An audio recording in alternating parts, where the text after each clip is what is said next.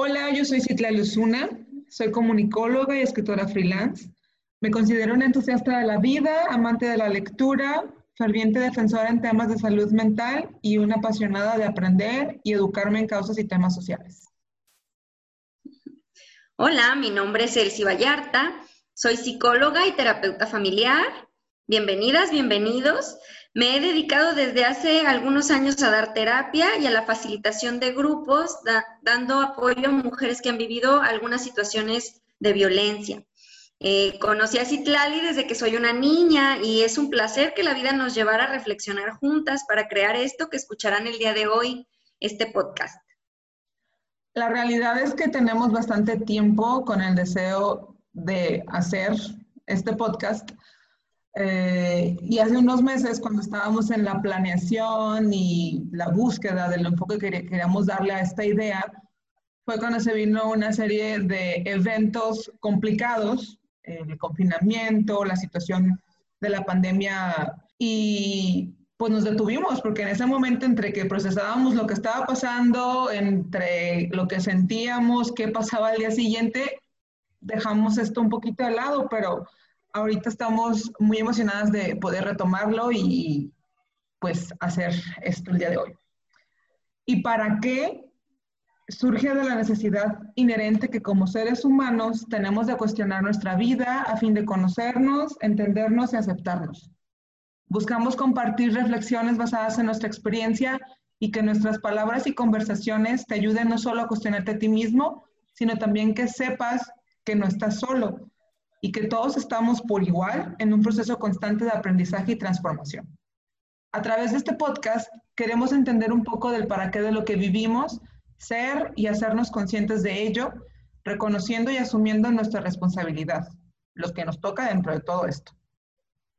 Entonces, pues nos estarás escuchando en este rol cada 15 días. Ojalá nos acompañen y les sea de su agrado, con temas de interés general, donde nuestro principal objetivo tiene que ver con hacernos una visión crítica y sobre todo autocrítica de cómo vivimos los estereotipos en la vida.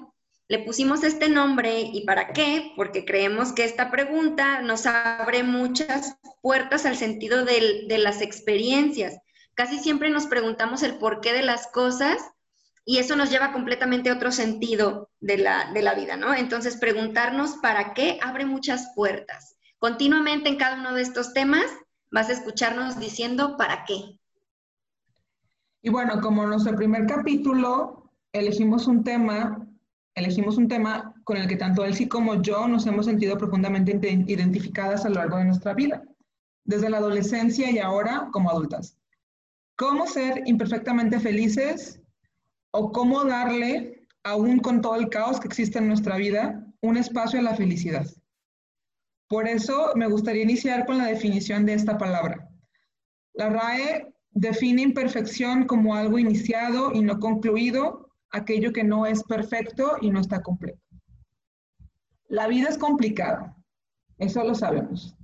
Como seres humanos nos enfrentamos a infinidad de situaciones que la hacen aún más difícil, pero como mujeres, que es desde donde yo puedo hablar, afrontamos retos diarios que implican no solo la presión social estigmatizada de ser madres, tener una carrera exitosa, una vida amorosa buena, de mantener un hogar mínimamente promedio, seguir comportamientos ladylike o de una señorita bien portada y lucir de cierta o cual forma para poder ser validadas y aprobadas. ¿Para qué? ¿Para tener una estrellita dorada en la frente de cumplida y buena participación? La gente a tu alrededor asume que estas son las líneas con las que vas a direccionar tu vida. Y a veces esto puede representar de manera inconsciente solo cumplir por cumplir una cronología o una serie de casillas por palomear, previamente estipuladas que realmente no nos proveen este concepto de felicidad que nos han enseñado y con el que hemos crecido. Gran parte del estrés que nos impide, hablando desde mi perspectiva, que, que me ha impedido ser feliz en el pasado, el que me ha impedido permitirme ser feliz, yace en la búsqueda involuntaria por cumplir estas demandas sociales todo el tiempo, una constante. Ideas un poco retrógradas eh, y sinceramente No es mandatorio, no es normativo y la verdad, sinceramente, es que no funcionan. Y sobre todo, tenemos el poder de decidir si es para ti, si es para mí o no lo es. Cuando yo veo o cuando escucho todo esto o cuando he conocido personas que están todo el tiempo en, la exigencia de, quedar bien o en la exigencia, y cuando pienso en mi propia historia de vida, pues me doy cuenta que, todo el tiempo me he sentido con la influencia de, de, ser la mujer maravilla. ¿Y qué es, lo que, qué es lo que pasa o qué es lo que me ha sucedido cuando intento cumplir con este pliego petitorio? pues sentirme sumamente cansada, exhausta. Y también conozco pues de historias donde estas exigencias llegan a tal grado que desencadenan en problemas mentales como una depresión, como uno de ansiedad, o sea, no puedo cumplir con esto y por qué no logro hacer esto otro, y entonces se desencadenan trastornos de ansiedad, o incluso como en, en otros grados, que creo que hasta la pandemia nos lleva a una situación así, a trastornos obsesivos compulsivos. Entonces, platicar con algunas personas, eh, por ejemplo, que han hecho de su vida eh, un éxito laboral, por ejemplo, piensan solamente en el éxito laboral. Cuando platico con estas personas que han estado trabaje y trabaje y trabaje, a veces queda un dejo como de vacío, como que si el sentido de su vida se perdiera y, realmente de infelicidad.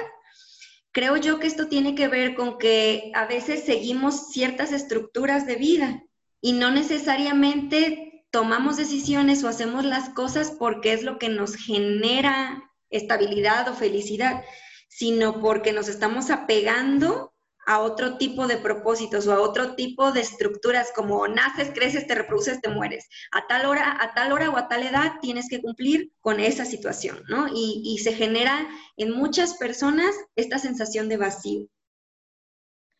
Bueno, durante gran parte de mi adolescencia, pensando en todas estas exigencias y lineamientos que intentaba seguir, gran parte de mi adolescencia y casi toda mi vida adulta, eh, luché contra un TCA, un trastorno de conducta alimentaria.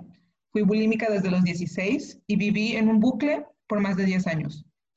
Si recuerdo en este momento esa etapa de mi vida y sobre lo que sentía, recuerdo que me sentía presionada, que me exigía, vivía exigiéndome continuamente verme de cierta forma, cambiar mi cuerpo físicamente o que lo que creía que en ese momento que estaba haciendo, porque en mi cabeza solo existía la idea de que tenía que hacerlo porque en las revistas salían estas mujeres que lucían plenas y felices, sonrientes, por lo que yo creía en mi mente de adolescente que al hacerlo sería invencible, que podría alcanzar todos mis sueños y anhelos y que yo tenía que amoldarme a esta forma aprobada socialmente que inundaba todo completamente en los medios para poder lograrlo. No concebía que mi vida fuera diferente a esto, porque es lo que veía, de lo que me llenaba. Y con, en algunos ah, pequeños instantes en los que creía haberlo logrado, no, no era feliz, porque el problema no era mi cuerpo, el problema no era cómo me veía. era algo que iba mucho más allá, simplemente estaba siguiendo una idea y una, una idea impuesta de cómo tenían que ser las cosas, pero eso no garantizaba que iba a sentirme bien conmigo.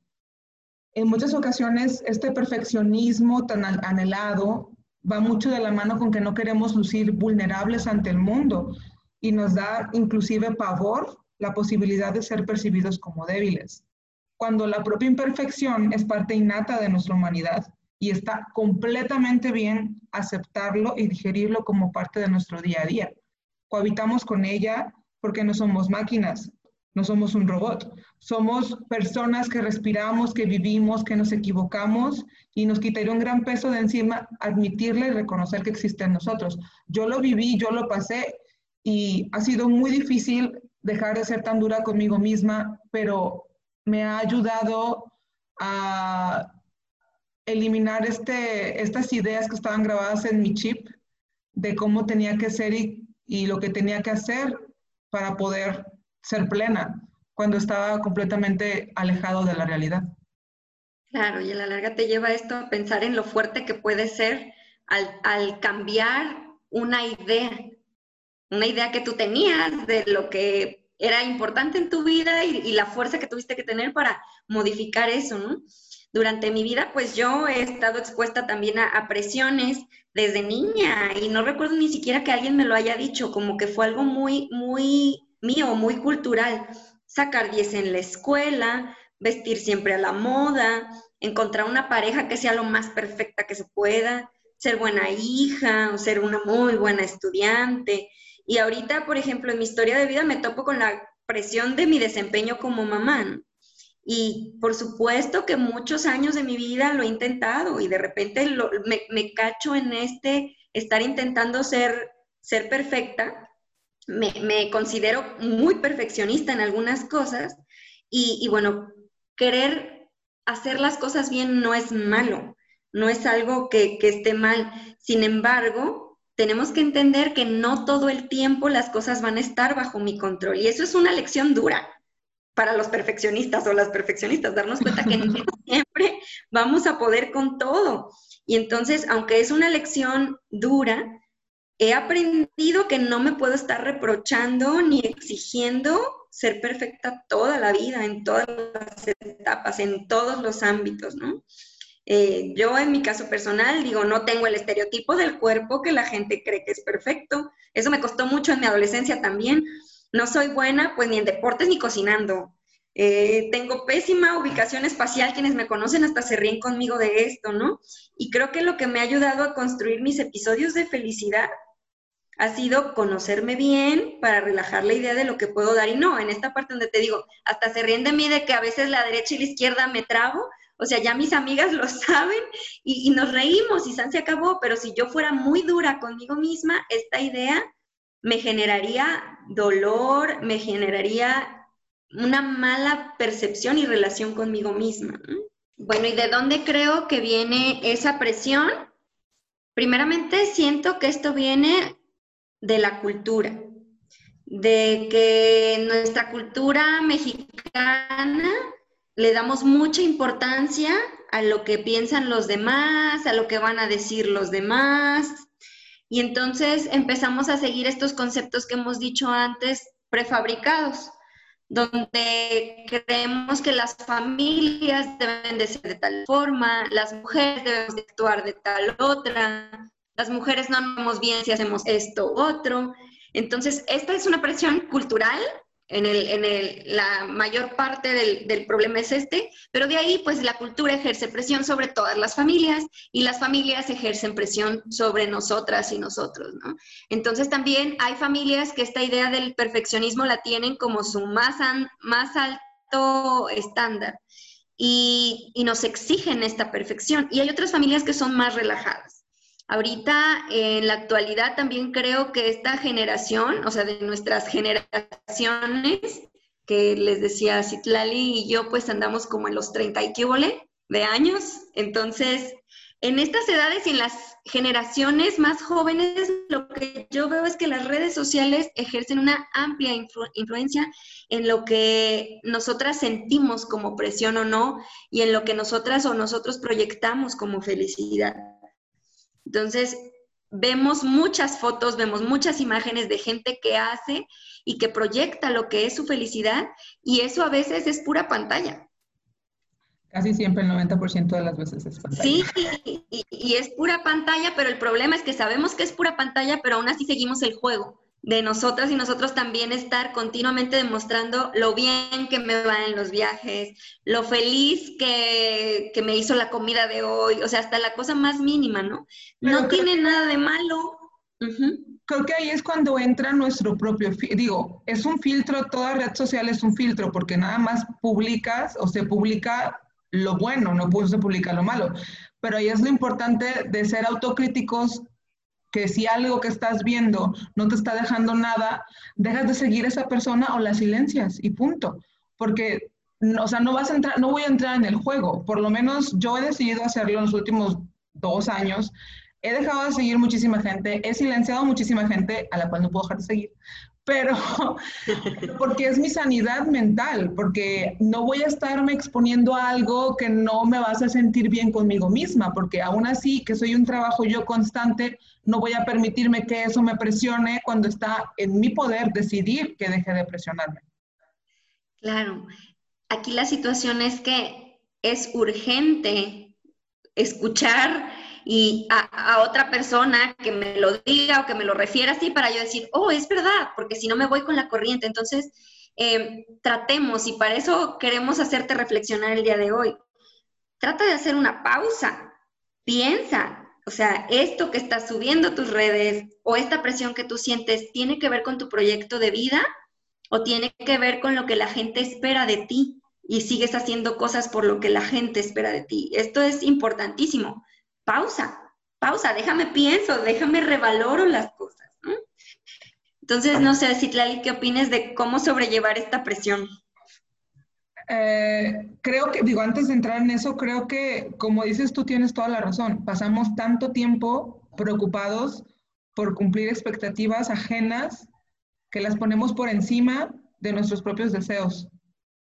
Y no, o sea, no lo hacemos consciente, es algo en automático, porque así es como aprendimos desde pequeñitos y creo que la importancia es que ahora como personas adultas podamos como desaprender estas cuestiones y actitudes que no nos dejan nada bueno. ¿Cómo, ¿Cómo sobrellevamos esta presión? ¿Te has preguntado qué es lo que te hace feliz? Si en lo que te inviertes tu tiempo y tu energía te genera bienestar, si va relacionado con aquello que, que has establecido como tu propósito de vida, como tus metas, tus objetivos. Eh, en ese sentido, es reconocer cuáles son, por ejemplo, con la persona con la que vives, tus papás, tu esposo, tu esposa. Reconocer cuáles son los valores de esas personas y poder diferenciar entre la información inculcada de lo que tengo que hacer según mis padres, familiares, persona con la que vivo entre, entre, y entre eso y lo que yo quiero hacer. Poder respetar también a esas personas, respetarme y respetar a otros por sus decisiones y serme fiel a mí y a mi interpretación de felicidad. Porque, por ejemplo, hablábamos el otro día, y yo, eh, a lo mejor para, para mí es importante no comer tanta carne, pero en mi familia está súper penado porque mi familia tiene carnicerías, pero en el camino ha sido algo muy difícil, porque, o sea, es algo súper pequeño tal vez para muchos, pero es muy difícil que todo el tiempo te estén juzgando o te estén presionando a hacer una cosa de una manera porque así se aprendió que tiene que hacerse.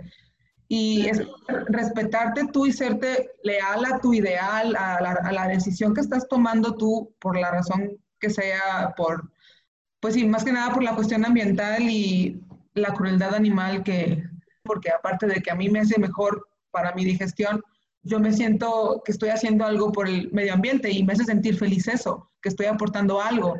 No, no porque me digan que tengo que hacer tal cosa, simplemente la voy a hacer si va en contra de mis ideales. Eh, porque al final no tenemos que empatar con todos, no somos iguales, o sea, no, no vamos a pensar de la misma manera. Poder tener la capacidad de separar que lo que yo creo que va, y es mi concepto de felicidad, mi propósito, y va relacionado con mi propósito de vida, no va a ser lo que es para alguien más. Poder diferenciarlo, aunque sea tu mamá, tu papá, tu marido, tu esposa, tu hermano, eh, es poder ser, ser tú misma. En este camino proponemos hacer un ejercicio de reordenar. Es importante para mí la moda. ¿Para qué? Me siento desgastada, ¿para qué trabajo? ¿Para qué quiero comprar el coche del año? ¿O para qué quiero tener el iPhone 20 mil? Si me va a servir lo mismo que el iPhone 7, el iPhone 6. O sea, ¿realmente lo voy a hacer porque lo quiero hacer o lo voy a hacer porque estoy cumpliendo un estándar? ¿O quiero tener lo último para subirme a la cuestión aspiracional? Que al final es entrar en el mismo círculo. Estás haciendo solamente cosas y gastando dinero por... Encajar en cierta... en, cierto, en cierto alineamiento, en cierto sistema, en cierto estándar. Y, es principalmente establecer límites y ponerle alto a todo aquello que no, importa, no aporta a tu visión ni a tu propósito. Lo que hablábamos ahorita de las redes sociales. Si está en un clic poner un límite, lo pones. Si está en, en mí también, yo como persona, detectar autocríticamente actitudes que también yo tengo otras personas que no son las ideales o las que no me van a traer de beneficio o van a ser un poquito tóxicas porque todos tenemos este, este, esta tendencia de autodestrucción humana, poder detectarlas y poder trabajarlas, poder ser consciente que a lo mejor lo que hice la semana pasada sí estuvo mal, pero bueno, me equivoqué, aprendo sobre eso y me reeduco. Si nos fijamos más allá, podemos descubrir que lo que me hace feliz a mí, como decíamos, quizás a alguien más le abruma y eso hay que respetarse. Claro, somos todas entes que piensan diferente y que tienen valores diferentes. Yo me voy a regresar un poquito al concepto de felicidad. Yo lo he podido aprender como que la felicidad es más un medio, más un medio que un fin. Entonces, bueno, hay que disfrutar de este viaje, anteponiendo esto que tú has dicho, de ser siempre fiel a lo que es mi esencia. Y digo es que es un medio porque tenemos instantes o tenemos momentos de felicidad. No es algo que, bueno, me regreso al ejemplo, me compré el iPod 108000, este, y bueno, a lo mejor la, la felicidad me va a durar cierto tiempo hasta que salga el que sigue. ¿no? Entonces, eh, la felicidad es algo efímero, es algo construido, es algo que tenemos que empezar a, a, distinguir que va paso a pasito. Y yo puedo disfrutar desde que tengo el cochinito donde estoy ahorrando para el viaje, no solamente el momento del viaje, pero se nos olvida y pensamos que es solamente aquella meta grandota cuando la logre, así es cuando yo voy a ser feliz, cuando yo sea mamá o cuando yo tenga esto, voy a ser muy feliz.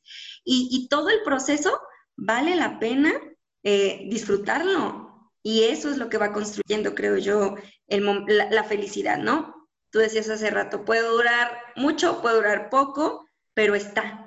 Entonces, algo que quiero dejar también muy, muy claro, porque esto lo encuentro mucho en, la cuestión de la terapia, es que la felicidad no me la va a dar nadie, no es magia, no me voy a casar y porque mi pareja sea de tal forma, yo voy a ser automáticamente feliz. No es posible que el comportamiento de otro te haga completar tu felicidad. ¿Sale? Entonces, esta es una idea a la que tendríamos que renunciar. Bueno, creo yo que es, que es algo súper, súper importante. Decirte a ti misma, a ti mismo, que esto es algo que tú vas a buscar y tú vas a ir a encontrar. Y quitarnos la idea de la película de película de Disney en la que el príncipe llega te salva y vivieron felices para siempre, o princesa, príncipe princesa. Eh, no podemos ir por la vida demandando en alguien más lo que es un trabajo individual. Es una responsabilidad personal y no culpar a otros si somos felices o no lo somos. Creo que también va dentro de esto este proceso humano que vivimos todos los días. Si yo, si yo decido ser feliz eh, hago lo que a mí me corresponde hacer, asumo la responsabilidad de mis acciones, trabajo en aquellos lineamientos, aquellos reordenamientos de lo que yo quiero en mi vida, disfrutar estos momentos eh, y compartirlos, compartirlos con alguien más, compartirlos con tu, con tu pareja, eh, sin sumarle toda esta carga emocional que viene de ti. Claro. Aquí una advertencia, o sea, direccionar nuestra vida hacia nosotras mismas no es nada fácil, no es, no es nada sencillo, porque no vamos a estar exentas o siempre hay demandas en el mundo exterior, demandas de estándares que tenemos que alcanzar. Entonces, tu trabajo o nuestro trabajo individual es ver cómo tomo mis decisiones. O sea, me tomo la selfie para que parezca que soy feliz o vivo mi momento, sin necesidad de una selfie o sin necesidad de mostrárselo a nadie. O sea, para esto, el camino que yo he encontrado, bueno, yo, Elsie, aunque a veces me cuesta mucho, es en un principio identificar cómo soy. las cosas que a mí realmente me importan, sin importar las del vecino. A mí qué me importa, qué cosas me gustan, qué cosas no me gustan, qué cosas atraigo a mi vida. Y también es una decisión bajarle dos rayitas a esa exigencia del que dirán o de que no haya algún margen de equivocación o de error en lo que haga. También me puedo equivocar, pero tengo que aprender a vivir con ello. Entonces, para ir concluyendo, la, decisión de aceptarme como imperfecta ha sido realmente liberadora. A mí me ha llenado de una sensación de mucha tranquilidad y de muchas dosis de realidad. Me implica asumir que hay cosas que, que quiero y puedo mejorar, pero también a dejar de estar en guerra conmigo misma, al soltar aquello que pues no soy y también yo decido que no me interesa hacer. Entonces, eh, el considerarme imperfecta me lleva también a evitar el juicio hacia mí y hacia las demás, aunque sea a veces complicado de distinguir, pues hay millones de estilos de vida. Y siempre y cuando en estos estilos de vida no se vulneren mis derechos o que estas personas no dañen los derechos de alguien más o violenten a alguien más, está correcta esa forma, ¿no? Saber que tenemos el poder de decisión completamente. Aceptarnos, amarnos y sobre todo permitirnos existir. Porque pareciese que en ocasiones no nos damos permiso de vivir y simplemente ser. No decimos que sea sencillo, pero es parte de un proceso constante que vivimos todos los días como materia que está en progreso y transformación. Creo que esa es la diferencia no esperar a alcanzar, sea lo que sea que te establezcas, como decía el cita hace rato, como meta u objetivo que vaya de la mano con el propósito de vida que te has dispuesto para poder aceptar y darte la oportunidad de disfrutar tu aquí y tu ahora. Precisamente como la definición que decíamos al inicio, como un producto no concluido, pero que inició su marcha porque eso somos. Estamos en un constante cambio, aprendizaje, educación, en una constante autorreflexión. Y creo que más allá de vivir eternamente felices, porque es imposible, eso no es cierto, es una mentira, es permitir estos momentos, episodios que tú mencionas de felicidad, que son buenos, que a lo mejor son cortos, a lo mejor son un poquito más largos en otros momentos, pero existen y son. Y no voy a castigarme yo, Citlali, porque no he logrado mi lista antes de los 35 años para poder disfrutar todo lo que sí he logrado, todo lo que sí he hecho. Y reconocerme, reconocerme todos estos, todos estos instantes, estas metas y simplemente celebrar que vivo y que soy. Pues queridas personas que nos escuchan, ¿para qué agobiarnos y cansarnos si podemos intentar ser imperfectamente felices? Bueno, si te ha gustado o te ha servido este material, te invitamos a compartirlo y también nos puedes encontrar en redes como y punto para qué en Instagram y en Facebook. Muchas gracias por escucharnos. Hasta pronto.